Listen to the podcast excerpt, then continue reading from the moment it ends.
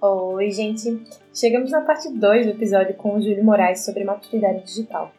A gente vai começar mais ou menos, na verdade, exatamente de onde a gente parou no último. Então não tem problema se você escutou o primeiro episódio faz já um tempinho.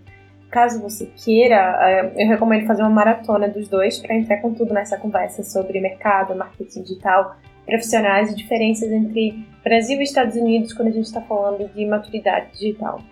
É, espero que vocês gostem dessa segunda parte mais curtinha do episódio. E vamos nessa?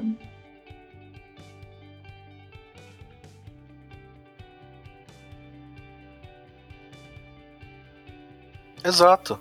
E, e eu até entendo quando isso não pode acontecer por N motivos, seja porque a verba do cliente não é grande, ou seja porque eu trabalho com vários clientes porque eu sou freelancer, ou qualquer motivo, até o motivo do eu não sabia que eu tinha que fazer isso.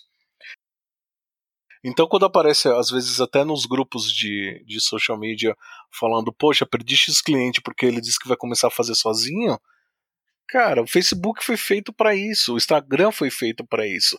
Ambas as ferramentas foram feitas para o cliente acreditar que ele pode fazer, quando na verdade o trabalho é muito mais pesado do que se antecipa. Porque o Facebook não pensa uh, que o, o, o cliente médio ou pequeno não está pensando na inteligência do negócio dele para evoluir. É, em nenhum momento o Facebook pensa que, tipo, vou facilitar isso porque eu quero tirar só dinheiro à toa do cara porque ele não entende o que faz. O, o que ele está fazendo é, está aqui tudo para você ler, coisa que nem profissional da área faz, dezenas de páginas de leituras para fazer um tipo de anúncio no Facebook, e a pessoa simplesmente clica no botão, paga 50 reais, ah, não, veio, não apareceu ninguém hoje, por quê? Aí você começa a perguntar que hora você publicou. Você já tinha pré-engajamento? Você avisou antecipadamente? Você colocou o setup ideal para o tipo de público que você já recebe? E assim sucessivas perguntas que quando o cliente para e pensa, fala: Nossa, eu não consigo fazer isso porque eu preciso estar focado vendendo o meu produto e meu serviço, que é o que eu sei fazer de melhor.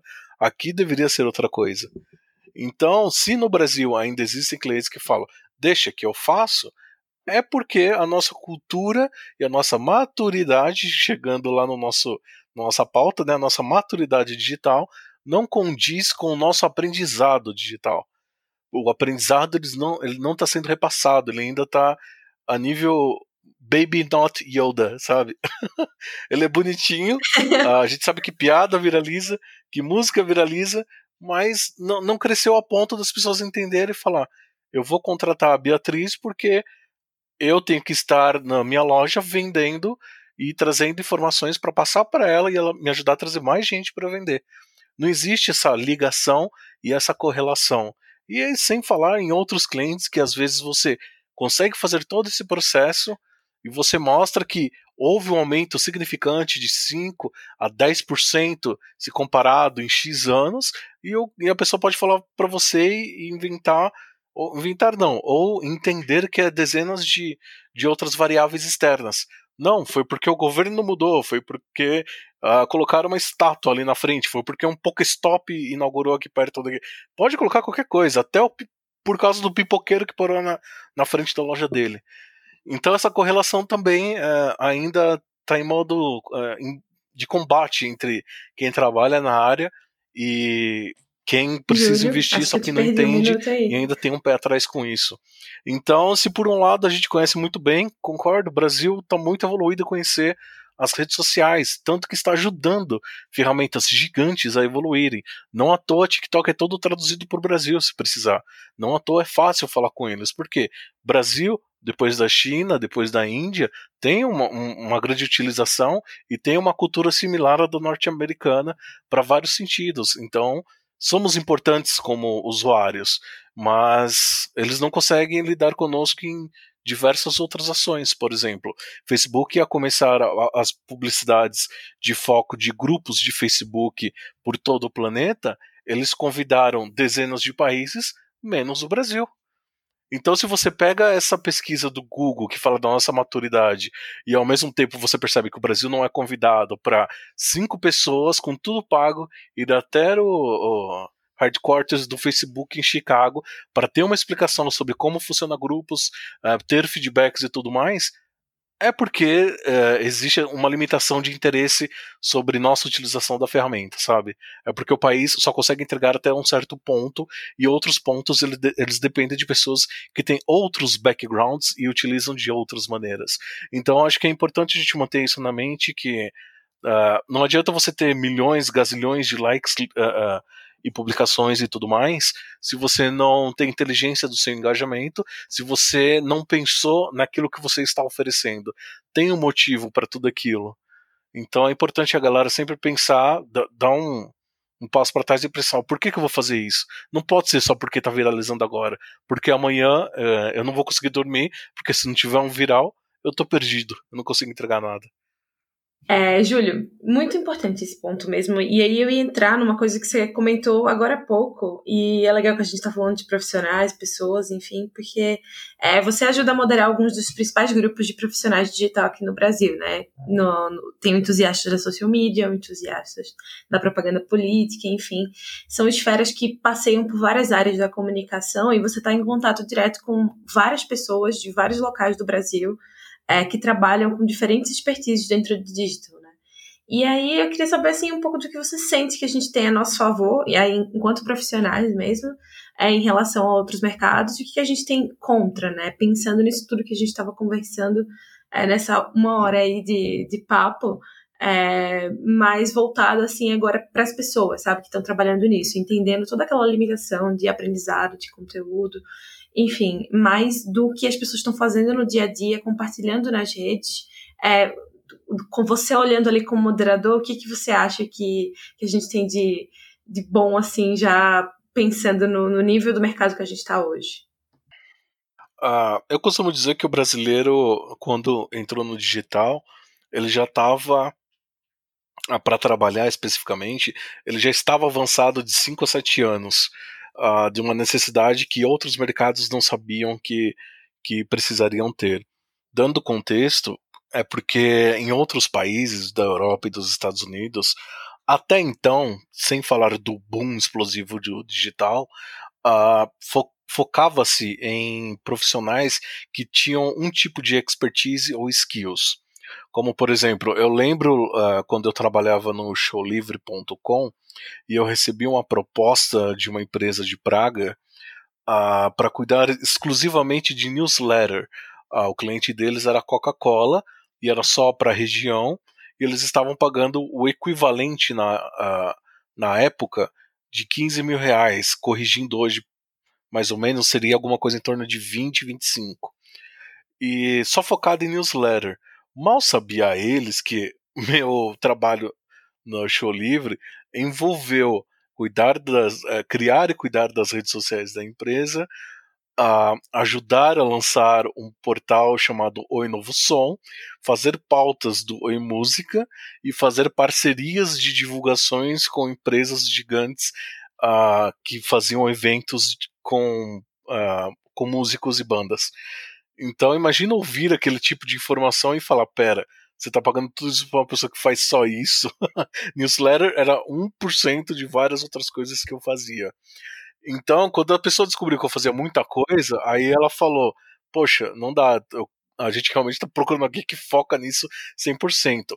Não sabia na época que era justamente ou por causa da inteligência porque na época que eu trabalhei no Show Livre também era um pouco no, no começo, eu estava entendendo tudo aquilo, o Twitter começava a bombar e tudo mais, Facebook ainda nem, nem era um, um algo factual gigante, então na época eu não, eu não entendi, anos depois que eu fui entender, era por causa da inteligência, porque ela, quando ouviu uh, o meu background, era maravilhoso no trabalho eu tinha zero de inteligência, porque eu não tinha trabalho, eu não tinha tempo no trabalho para fazer a inteligência e não tinha as ferramentas.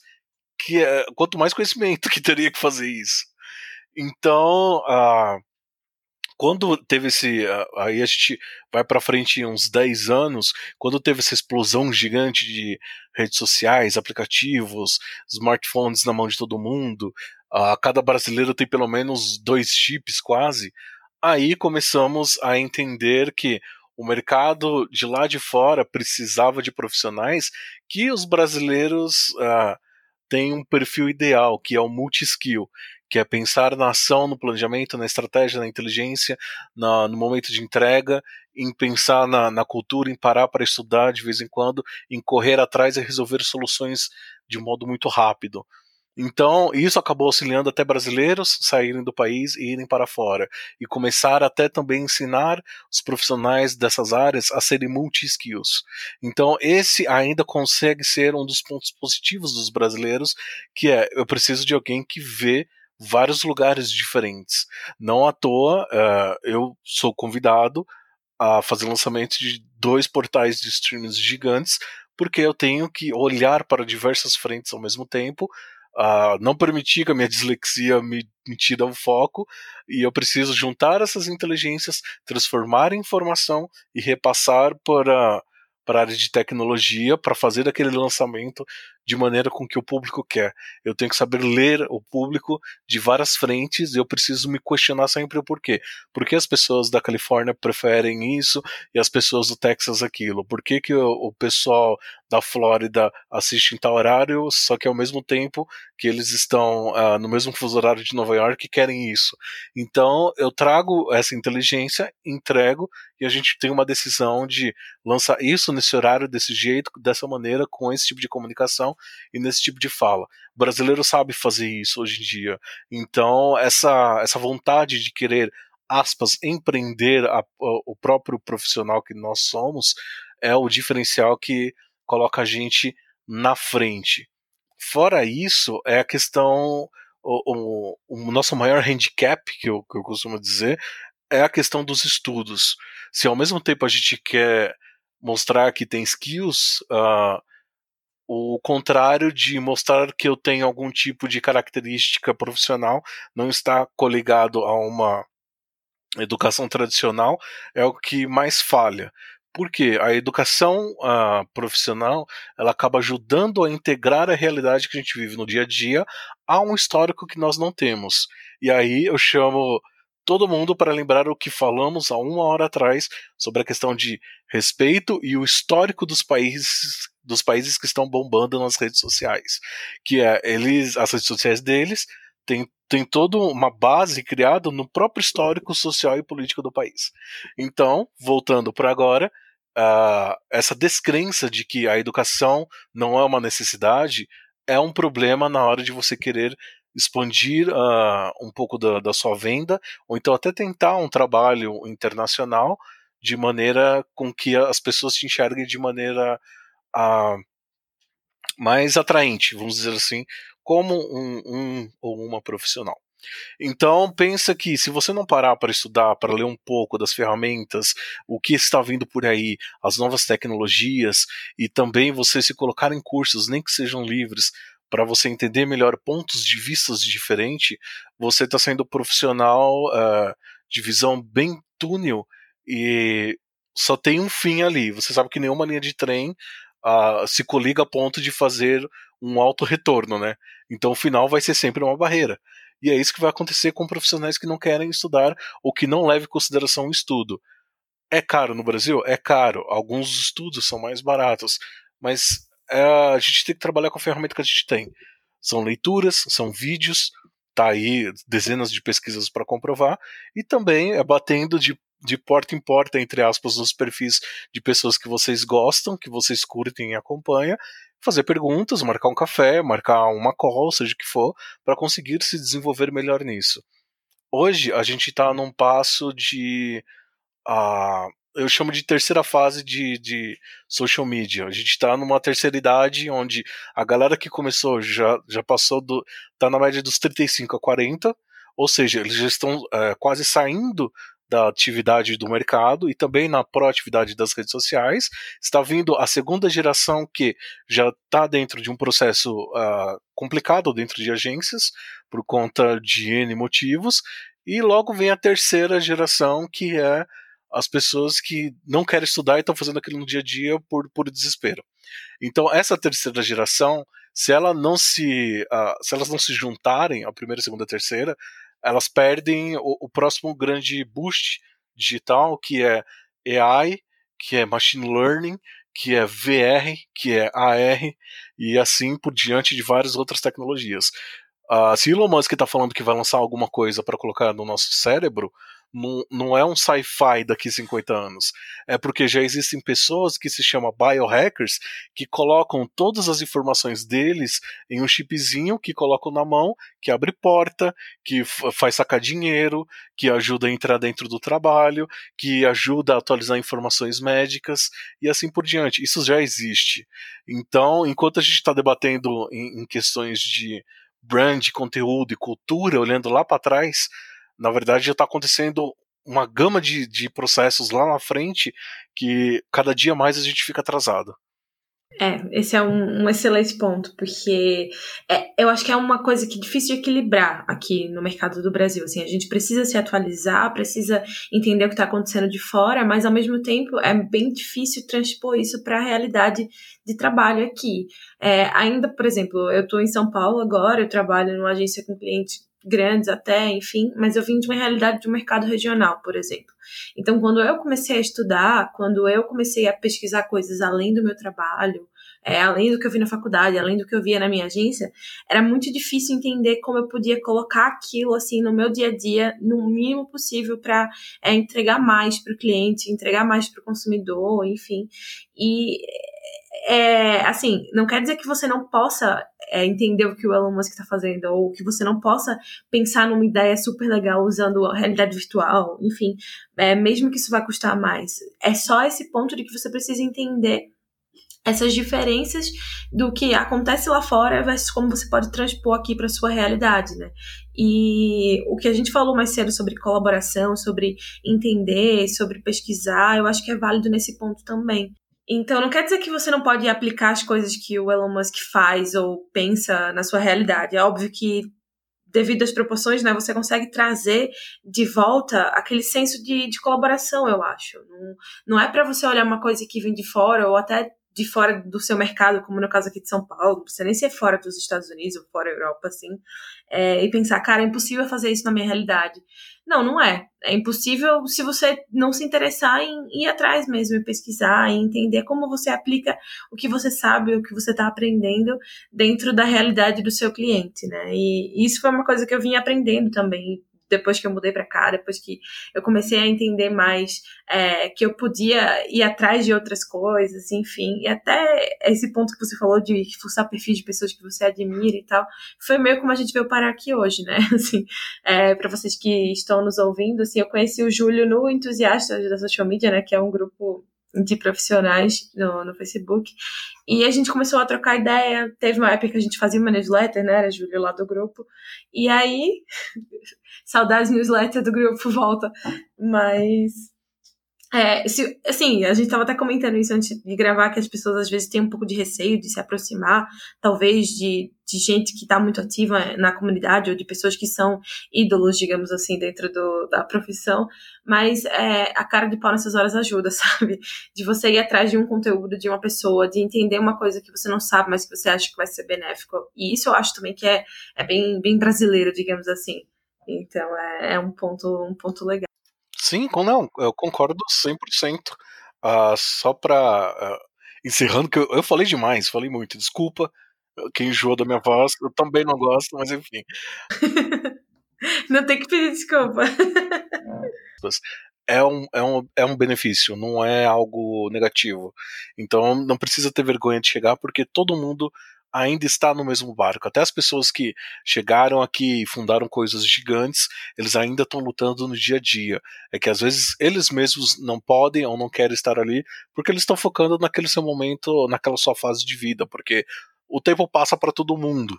e as necessidades também uh, acabam modificando e evoluindo. Então, o que importa é juntar essas gerações que você tem logo ali atrás e pensar que se não nos ajudarmos, não compartilharmos, Uh, a gente vai continuar nessa separação e cada era vai cuidar de um tipo de cliente em que a próxima era não vai conseguir mais uh, ter essa, essa compreensão da, do, da ajuda que você está recebendo. Exemplo, se entra alguém no mercado uh, hoje, a pessoa não vai entender o que, que aconteceu no mercado em 2010, em 2011, porque até o público é diferente. O público mudou porque o público cansou, cansou por N motivos que não talvez não seja é, necessariamente culpa nossa de, de, de marketing, seja uma questão do, do próprio país em si, mas é porque a pessoa está focada em outra coisa. E esse momento que a gente está vivendo é de cansaço. O público está cansado, está cansado por conta de questões políticas. E não à toa, você abre, novamente, ainda digo vocês, abre o TikTok, você vai ver que a nova geração está se divertindo lá, mas em contrapartida você vê também uh, um pouco do, do resultado de tanta complicação externa que a, acaba afetando as pessoas no dia a dia e a rede social acabou ajudando nisso. Se por um lado você vê as pessoas se divertindo, por outro não é raro você ver um TikTok ali de uma pessoa falando que está em depressão e agradece muito o apoio de cada um dos estranhos que ali comentam. Então, se ajudar é importante saber que você não sabe de tudo é importante. Entender que você precisa estudar. E às vezes o estudar que eu digo vai desde sua iniciativa até. Uh, se você puder, faça uma faculdade, é importante. Do mesmo jeito que você aprender coisas sozinhos uh, é importante também. Então, nada uh, pode ser levado a eu posso ficar sem. Se você quer trabalhar no digital a ponto de você se sustentar, investe em cada uma dessas coisas que você vai evoluir. É. É, nessa nota eu vou queria dizer que eu vou deixar no, no final do, do post no Medium, no link do episódio, eu vou deixar uma série de recursos gratuitos é, e alguns pagos de cursos, de livros, de grupos, enfim, de coisas que as pessoas podem é, procurar para expandir um pouco esse horizonte para ir além do que você já conhece, enfim. Não é, não é necessariamente uma coisa básica e nem é nada muito avançado, são só recursos que eu acho que eu particularmente me beneficiei é, e que eu acho que vocês podem curtir também. É, não só de pesquisa, mas enfim. E aqui é, a ideia desse podcast veio muito também de uma troca, né? Eu queria explorar é, temas que me interessam, mas ao mesmo tempo eu queria trazer valor para as pessoas. Eu queria que elas pudessem escutar um episódio, seja de 25 minutos ou de uma hora e meia, como é esse, e tirar uma coisa bacana para a vida profissional delas, ou até para pessoal, quem sabe. Então, esse seria o meu, meu legado para o episódio de hoje. Eu queria mais uma vez assim agradecer demais o Júlio por ter topado é, conversar aqui comigo por esse tempo todo, assim, num assunto que não é fácil e renderia vários episódios, né, se a gente fosse falar de outros, outras coisas que foram surgindo ao longo do tempo, mas é, apesar do fuso horário aí de cinco horas de diferença, a gente conseguiu arrumar um tempinho para conversar. E eu queria deixar vocês é, com os, os, contatos do Júlio também. Júlio, como é que a gente te acha na internet para continuar conversando sobre essas coisas? Manda sinal, eu sou tipo Batman. Não, eu vou pedir para Bia colocar alguns links ali embaixo, uh, também no Medium e tudo mais, e vocês podem entrar em contato comigo via LinkedIn, entrar lá no grupo do Entusiastas, que a Bia também está lá ajudando bastante, e a gente tem até grupos novos que a gente está criando, como de, do TikTok também, para tentar desenvolver melhor o, a, a, aplicação dessa ferramenta na realidade brasileira aí fora. E pessoal, desculpa o, o tempo do podcast. Eu, eu, prometo que eu peço pra Bia editar a ponto de ficar 20 minutos. Acho que dá. Bom, essa tarefa eu não sei se eu consigo fazer, mas eu acho que, que a conversa rendeu muito, Julia. Isso é muito bacana, assim. É, talvez eu vá dividir ela em dois episódios, será? Ou não? Vamos saber quando eu postar. Hum. Vai ser bom, hein? Vai ser bom. eu, eu, eu, topo, eu acho legal. Uh, Bia, obrigado eh, pelo convite. Eu tô sempre disponível para bater papo com o pessoal. Eu já falei, não mordo, pode perguntar, fica tranquilo. Se eu tiver disponibilidade, eu vou uh, bater o papo e trocar com certeza, porque eu ganho junto com, com a Bia e junto com cada um de vocês que eu tenho certeza que vai comentar não só no médio, mas por onde a gente for distribuir esse conteúdo. Uh, sucesso no podcast. Eu espero que venham mais pessoas mais interessantes do que eu. Obrigada, Júlio. Então por hoje é isso, galera. Valeu mesmo e até o próximo episódio.